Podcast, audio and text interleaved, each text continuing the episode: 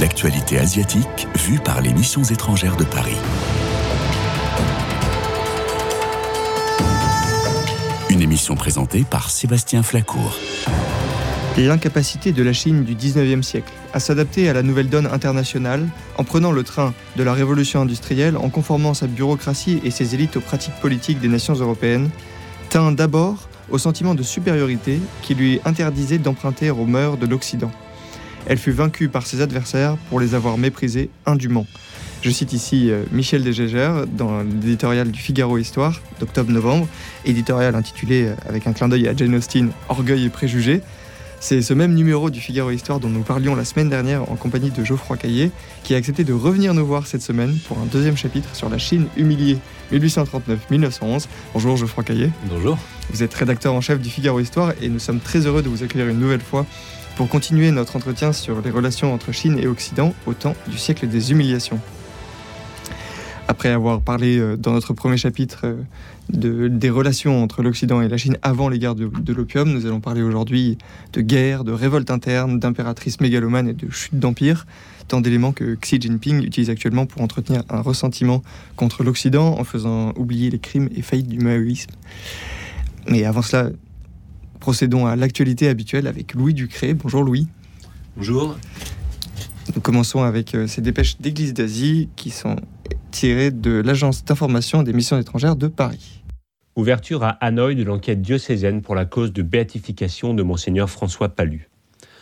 Monseigneur François Palu est considéré comme l'un des fondateurs de l'Église du Vietnam, avec Monseigneur Lambert de la Motte. Avec ce dernier et Monseigneur Ignace Cotolendi, Monseigneur François Palu est l'un des principaux fondateurs des missions étrangères de Paris, les MEP.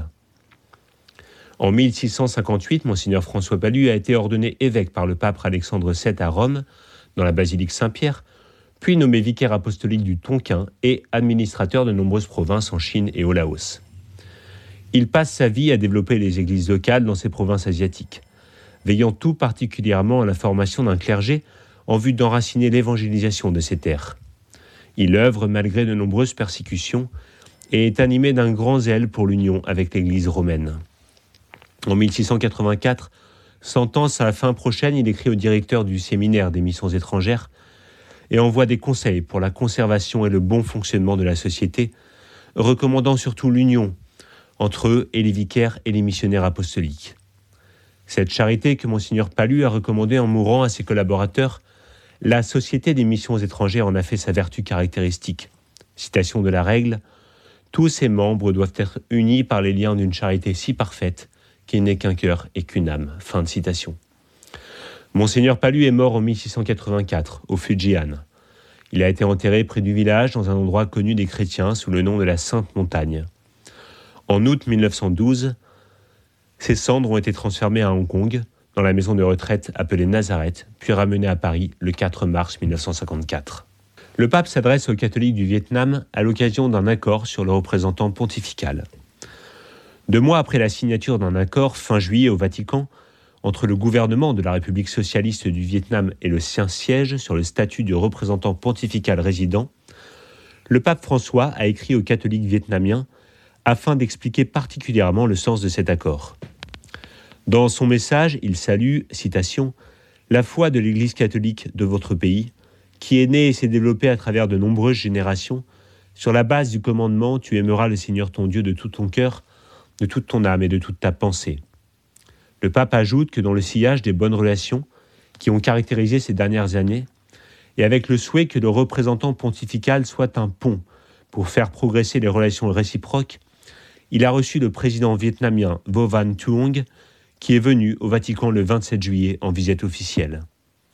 Une rencontre significative dans le processus de consolidation des relations du Saint-Siège avec le Vietnam, qualifié par le pape, qui cite Saint Jean-Paul II, comme un pays dont tous connaissent et apprécient le courage dans le travail, la ténacité dans les difficultés, le sens de la famille et les autres vertus naturelles dont il a su faire preuve. Fin de citation. Jusqu'ici, le représentant apostolique au Vietnam résidait à Singapour. Dans le cadre de l'accord, il devrait pouvoir s'installer à Hanoï.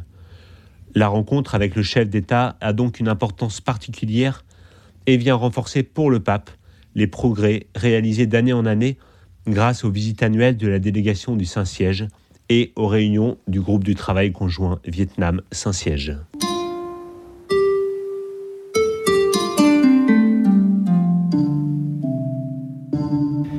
Merci Louis Ducré pour ce point d'actualité sur euh, l'Église en Asie et nous retrouvons euh, Geoffroy Caillé, rédacteur en chef du Figaro Histoire, Figaro Histoire qui vient de sortir un dossier très intéressant dans son dernier numéro, 1839-1911, la Chine humiliée, pour traiter en profondeur le grand sujet historique du siècle des humiliations. Commençons, euh, si vous le voulez bien, par définir ce siècle des humiliations. De quoi s'agit-il? Alors, c'est le siècle des humiliations, hein, c'est une expression chinoise euh, qui désigne les 80 ans où euh, les puissances occidentales ont égratigné euh, la puissance en réalité tout à fait déclinante de l'Empire Qing, la dynastie d'origine manchoue qui règne sur la Chine depuis le XVIIe siècle, les puissances occidentales auxquelles s'est allié le Japon.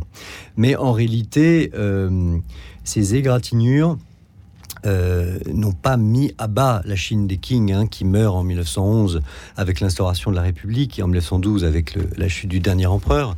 Euh, c'est parce que l'Empire Qing était affaibli, lui qui était une très grande puissance à la fin du XVIIIe siècle, euh, c'est parce qu'il était affaibli que les puissances occidentales ont pu jouer un jeu qui n'a pas été réservé à la Chine, qui est le même qu'elle joue dans le même temps en Perse ou dans l'Empire ottoman d'une sorte de soft power qui consiste à obtenir des avantages commerciaux euh, des, pays, des empires concernés, euh, notamment en tentant de le subvertir par la dette, en tentant de euh, lui faire payer très cher des travaux d'infrastructure qu'il réalise sur son sol. Euh, infrastructures qui d'ailleurs au passage lui permettent, leur permettent également de euh, nouer des contacts directs avec les populations et aussi de, de, mettre des germes de division politique parfois dans, dans, ces empires. Mais c'est bien parce que l'empire King euh, était faible, avec des problèmes de croissance notamment, a commencé à s'affaiblir au long du 19e siècle, que toutes ces puissances étrangères ont pu chacune à leur façon en tirer parti. Mais dans ce siècle des humiliations, la Chine et Xi Jinping en particulier oublient de rappeler qu'il y a des révoltes intérieures très importantes, des révoltes sino-chinoises qui ne concernent absolument pas les, étrangers et sur lesquelles les étrangers n'ont absolument aucune prise. Hmm. Nous nous étions arrêtés la semaine dernière sur la balance commerciale anglaise qui, pour rappel, était déficitaire au début du 19e. C'est-à-dire que l'Angleterre achetait beaucoup de produits, de thé, de soie, de porcelaine à la Chine et devait trouver un produit pour rééquilibrer et vendre à la Chine. Est-ce qu'il s'agit là de l'origine de la première guerre de l'opium? Oui, c'est exactement l'origine de cette guerre qui commence en 1839, mais dont les fondements sont anciens, puisque les Britanniques euh, avaient commencé à vendre de l'opium en Chine notamment à partir de leur possession euh, d'Inde, au Rajasthan, où ils le trouvaient à, très très bon marché, euh, au début du XVIIIe siècle. Et en 1729, la Chine, consciente du danger que représente l'opium, au plan de la santé, certes, mais également au plan euh, du déficit commercial pour ce qui les concerne, avait interdit ce commerce une première fois. Et tout au long du XVIIIe siècle, les Anglais euh, ne vont avoir de cesse que euh, d'obtenir un élargissement du commerce, un abaissement des tarifs et surtout la légalisation de l'opium. En 1793, une ambassade, une ambassade entre le Britannique Macartney et l'Empire de Chine, l'empereur de Chine, pardon, se, se conclut sur un nul absolu pour les Britanniques, puisque l'empereur refuse euh, toutes les demandes des Anglais et, euh, et l'Angleterre, malgré tout, ne s'avoue pas vaincue, si bien qu'en 1839, euh, elle, elle, donne un nouveau coup de boutoir, et là, l'empereur de Chine n'en peut plus. Il ordonne à un fonctionnaire impérial qui s'appelle Lin Zexu, qui est un, fonctionnaire impérial de très haut rang, de détruire les caisses d'opium. Hein. Une caisse d'opium, à l'époque, c'est 65 kilos, et il y en a 30 000 en 1839 qui arrivent en Chine. c'est vraiment une inondation qui s'abat sur la Chine. Et il fait détruire ces, euh, ces caisses d'opium que euh, les marchands britanniques avaient revendu au consul britannique, ce qui fait que ces caisses d'opium en l'état étaient la propriété de la couronne. Et donc en les faisant détruire, évidemment, euh, l'Inzexu s'en prend directement à, euh, au pouvoir britannique, à la couronne britannique. Casus belli. Casus belli de rêve, mais en même temps, les Anglais n'y vont qu'à reculons. Ils auraient préféré se passer d'une confrontation militaire, moyennant quoi, évidemment, ils remportent haut la main cette confrontation militaire. il y a des combats sporadiques pendant trois ans, et en 1842, le traité de Nankin met un terme à cette guerre. Le traité de Nankin se traduit par une amende, une indemnité faramineuse à payer pour les Chinois et surtout l'ouverture de concessions. C'est les fameuses concessions qui vont, que les autres puissances étrangères vont réclamer à leur tour au fil des différents accrochages. Et, et dans ces concessions, les Britanniques, les autres étrangers bientôt vont pouvoir commercer à peu près librement, mais on parle toujours pas de légalisation de l'opium. Donc finalement, euh, assez curieusement, le, motif de la guerre passe au second plan. Et puis surtout, la grosse humiliation pour les Chinois, c'est qu'ils vont devoir céder Hong Kong. Et c'est l'origine de la colonie britannique d'Hong Kong. C'est très étonnant en effet que le traité de Nankin ne parle pas d'opium, qui est donc toujours illégal et qui donne à nouveau une idée à, à l'Angleterre pour euh, entrer en guerre. Oui, à nouveau, puisque dans, euh, le, système illégal marche quand même beaucoup moins bien et que l'Angleterre est très gourmande, dans les années 1850, sur fond de difficultés intérieures très importantes pour l'Empire King, les Britanniques vont à nouveau euh, sonner à la porte des Chinois et chercher un, casus belli. Ils en trouvent un de leur côté. Ils sont très contents que les euh, Français en trouvent un également du leur. Et c'est là où il faut parler de ce pauvre père Chapdelaine. Auguste Chapdelaine, c'est un missionnaire MEP qui est en Chine depuis je crois, seulement deux ans. C'est un Normand d'origine et euh, il a encore pu faire très peu de choses. Mais euh, comme il est rentré illégalement en Chine, euh, il, est évidemment tout de suite emprisonné et les Chinois vont finalement le décapiter. Alors les choses enflent de telle façon qu'on fait même croire qu'il a subi le, supplice du Lingxi, c'est-à-dire le, dépeçage. On l'aurait, on l'aurait dépecé morceau par morceau. Il y a des gravures qui se répandent dans la presse française où on voit le père Auguste Chapdelaine euh, dépecé. Alors, il n'a pas été dépecé, heureusement pour lui, mais il a été décapité malgré tout. Et, euh, et le, gouverneur de la province où le père Chapdelaine a été euh, décapité ne répond pas aux demandes de, l'ambassadeur de France de de, de, de, réparer, si c'est possible, cette, cette, cet outrage. Et donc, la France se joint à l'Angleterre pour déclarer la guerre. À nouveau, une confrontation militaire qui, que les Franco-Britanniques remportent très facilement. Et puis surtout, l'épisode tragique du Palais d'été, qui n'est pas à la gloire de nos compatriotes ni des Anglais, encore moins des Anglais, car c'est les Anglais qui décident, euh, avec les Français d'abord, de le Palais d'été, mais ensuite les, Anglais tout seuls qui décident d'incendier pour répondre à une autre euh, demande, une, autre prise d'otage de la part euh, des Chinois, d'incendier ce palais d'été qui était un endroit absolument formidable.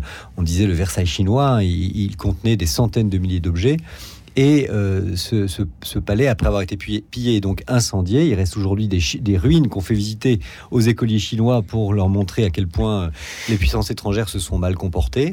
Et, euh, évidemment, il y a une, très forte réaction de, la part de la Chine, mais, comme elle a perdu la guerre, les choses en restent là, tandis qu'en France et en Angleterre, ces objets chinois se répandent dans les musées on réfléchit toujours à ce, déclin du dernier empire chinois. Euh, évidemment, euh, c'est une dramatique défaite militaire pour la Chine, mais il y a d'autres euh, événements plutôt internes aux conséquences énormes, aux implications énormes, dont vous pouvez parler, s'il vous plaît Bien sûr. je vous disais que la mort du père Chapdelaine en 1856, qui ouvre la seconde guerre de l'opium, en fait, se déroule pendant une guerre qui va durer une quinzaine d'années jusqu'en 1864, au cours de laquelle l'Empire King euh, doit affronter une révolte effectivement euh, de, paysans, de, de, vanupiers si on peut dire, euh, qui sont emmenés par une sorte de, leader fou qui se prend pour le frère cadet de Jésus-Christ. Donc ça nous fait ça nous fait rire, mais à l'époque c'est quelque chose d'extrêmement sérieux. Il s'appelle Hong Xiu Kan et finalement, les Chinois vont réussir à le gouvernement impérial va réussir à, se, à écraser la révolte, mais avec des conséquences absolument terribles, puisque euh, l'ensemble de cette révolte qui durera presque 15 ans euh, va faire jusqu'à 30 millions de morts. Hein. C'est la plus grande guerre civile de l'histoire. Quelque chose d'absolument considérable qu'on peine à imaginer aujourd'hui. Et tout ça s'est déroulé alors même que la Chine se battait, euh, bah alors de façon beaucoup moins sanglante, hein, contre les, Britanniques et les Français, puisque la, deuxième guerre de l'opium, qui se termine en 1862, ne fait que quelques dizaines de milliers de morts comparé à ces 30 millions de morts de guerre civile chinoise c'est tout à fait autre chose. Mais effectivement, on voit un empire qui de plus en plus est à bout de souffle. On va continuer sur ces, guerres et ces guerres civiles, on prolonger cet entretien. Et pour le moment, je vous propose un petit interlude musical avec Yujia Wang, qui nous jouera Rachmaninoff, le prélude en sol mineur de l'opéra 23.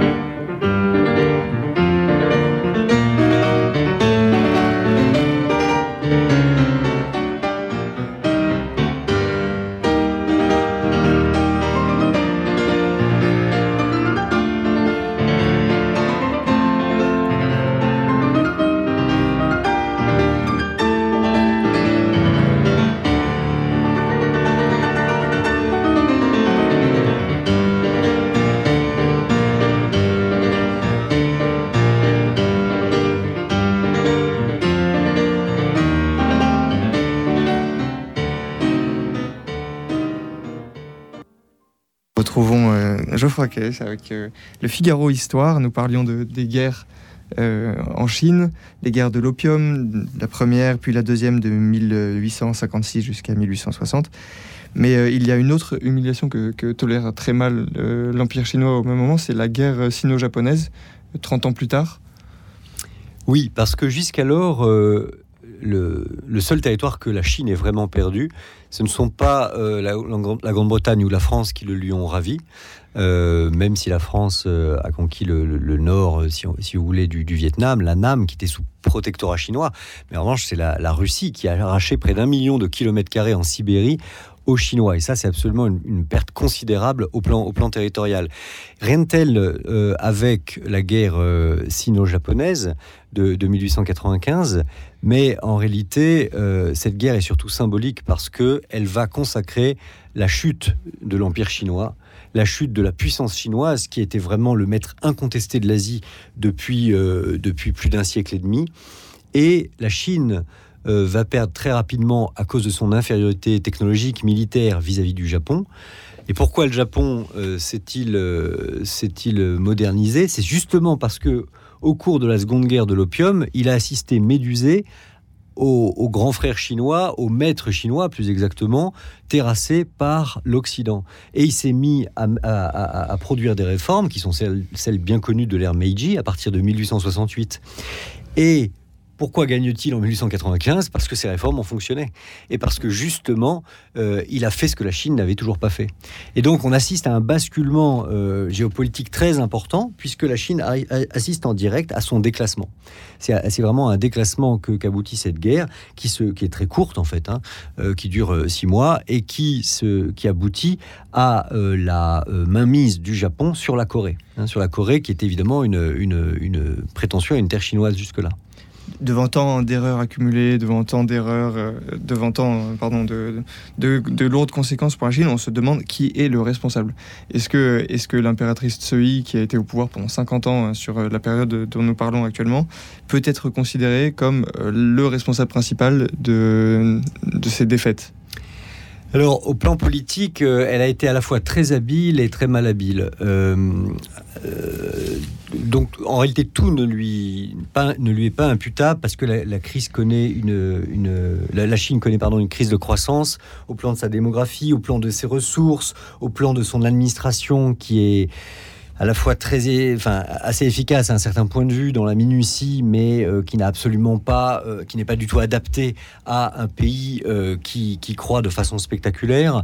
Et toutes les réformes qu'il aurait fallu faire ne sont pas n'aurait pas été forcément le fait de la seule impératrice Tsui. Elle a essayé de jouer un jeu d'équilibre. Hein. L'impératrice Tsui, juste pour rappeler, c'est une concubine qui est introduite au palais impérial à l'âge de 15 ans et qui a la bonne fortune d'avoir un fils de l'empereur. Ça, c'est la, première étape. Mais jusque-là, le fils de la concubine, normalement, ne peut pas accéder au pouvoir, ne peut pas accéder au trône. Et heureusement, avant la mort de, de l'empereur Xianfeng, elle se débrouille pour le faire légitimer, ce fils, à toute vitesse. Et comme il a la bonne idée euh, de mourir euh, à, 18 ans, euh, elle se fait nommer régente quelques années plus tard. Elle est régente pendant sa minorité, et ensuite elle est régente parce que il est mort, et à nouveau elle est régente parce qu'elle fait nommer un neveu qui lui est atteint de débilité légère, en tout cas c'est ce qu'elle essaie de faire croire, et donc elle reste régente pendant 50 ans. Donc oui, elle est aux commandes pendant 50 ans. Après la, cour impériale, c'est très compliqué, il y a des factions, etc. Elle a chercher d'abord à assurer sa survie, et ça, elle y est parvenue. La survie de la Chine dans une deuxième partie, euh, là où elle était habile, et je le disais, c'est que elle a essayé de, euh, n'affronter euh, qu'un ennemi à la fois. Dans les prétentions, les prétentions britanniques, françaises, japonaises, russes, et c'est toujours débrouillé pour n'avoir pas tout le monde en face d'elle, en jouant de la concurrence entre les puissances. Elle sait très bien que si elle accorde un peu plus à une puissance, toutes les autres vont se liguer pour, euh, pour défaire cet accord. Voyez Donc elle a joué un jeu d'équilibre qui a assez bien fonctionné. Mais qui a eu sa grande faiblesse dans la révolte des boxeurs, qui est la dernière grande, le dernier grand soubresaut du siècle, qui a été immortalisé par le film Les 55 jours de Pékin de Nicolas Ray en 1962 avec Charlton Heston, qui, qui, qui, qui met en scène de façon très spectaculaire cet épisode. De quoi s'agit-il, la, révolte des boxeurs? Alors, la révolte des boxeurs, en réalité, ça dure deux ans. Hein. Les 55 jours de Pékin, c'est simplement le, cœur de, cette guerre, mais qui n'est pas en réalité, le, comme Xavier Paulès le dit très bien dans, ce papier du Figaro Histoire, l'épisode le plus significatif. C'est certainement le plus spectaculaire, pas forcément le plus significatif.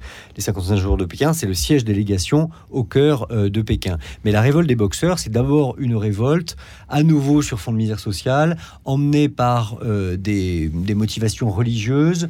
Euh, on les boxeurs parce que les membres de cette secte se reconnaissent dans un certain nombre de, signes de la, boxe, de la boxe rituelle.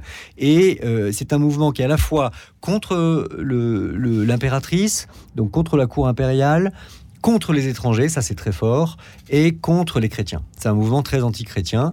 Et euh, les boxeurs, un peu à la façon des Taiping, réunissent une force très, très importante en peu de temps. Et la, ruse de euh, de l'impératrice, c'est de euh, retourner les boxeurs contre les seuls étrangers, hein, en, s'excluant des haines qui, le, qui, le, qui les animent, qui animent ces boxeurs également à son encontre à elle. Et donc, elle, elle pense que en rejetant tout sur les étrangers, elle va s'en tirer. Et c'est là où elle se trompe, puisque finalement, elle va devoir affronter toutes les puissances à la fois lesquelles puissances comprennent que effectivement Tsui a, a joué un double jeu. Hein. Donc, euh, au cœur de l'été 1900, entre juin et août 1900, les légations, c'est-à-dire les représentations diplomatiques dans le quartier délégation, qui existe toujours d'ailleurs à Pékin, quoique très transformé, euh, sont assiégées par les boxeurs, lâchés d'une certaine façon par l'impératrice euh, Tsui, et, et, ils tiennent. Il y a à peu près 250 personnes qui tiennent avec toute leur famille. imaginez des femmes en costume de la belle époque, et des militaires, des diplomates en, costume brodé, qui essaie de tenir pendant, euh, pendant que les, les, troupes essentiellement japonaises euh, avec une coalition internationale qui est derrière, reprennent la, ville de Pékin. Et euh, ça accélère finalement à nouveau le déclin de l'Empire chinois, parce que les réformes que Tsui va prendre en 1905, notamment la fin des examens impériaux, hein, qui était un système très sclérosé, très formel, euh, finalement arrive beaucoup trop tard. Si on compare avec l'Empire du Japon, on se rend compte que la Chine a définitivement raté le train des réformes et que quand elle va adopter ces réformes, et là c'est toute l'ironie de l'histoire, ces réformes vont être très inspirées par l'Occident qui euh, la malmène depuis 80 ans. Et en définitive, ces réformes, notamment les notions de nationalisme, de républicanisme, importées de l'Occident, ce sont elles qui vont aussi mettre à bas l'Empire chinois. Donc, si vous voulez, la Chine n'a tiré partie que trop tard de ses ennemis et elle a introduit par là, mais parce que c'était trop tard en réalité, les germes de sa propre disparition, en tout cas sous, forme, sous la forme de l'Empire. C'est donc la, fin du mandat céleste pour les Qing, euh, mais c'est le début d'un nationalisme. Vous y consacrez euh, quelques, quelques pages à l'école du ressentiment, une page écrite par euh, Jean-Pierre Cabestan.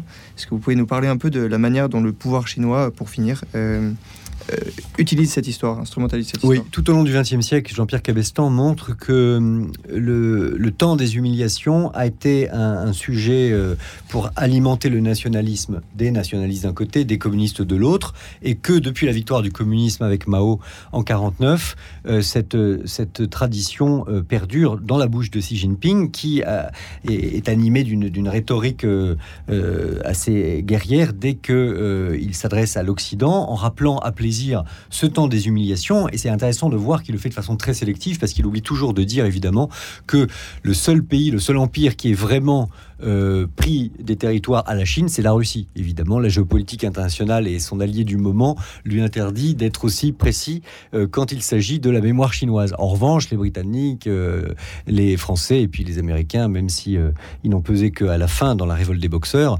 sont vraiment visés par Xi Jinping dans cette, dans cette façon qu'il a de se présenter comme victime, alors qu'aujourd'hui, on est réellement dans une situation inversée. Hein, et quand on voit le système d'asservissement par la dette des Chinois en Afrique, on se rend compte que Xi Jinping Jinping a tenu, euh, a, tenu compte des leçons du passé. Merci infiniment Geoffroy Caillet pour ce deuxième et malheureusement dernier chapitre de notre émission euh, consacrée à la Chine et plus particulièrement au siècle des humiliations.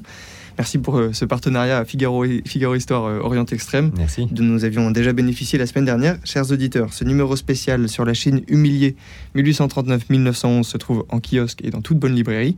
J'espère que vous en apprécierez la lecture et je vous retrouve la semaine prochaine pour un autre épisode d'Orient Extrême.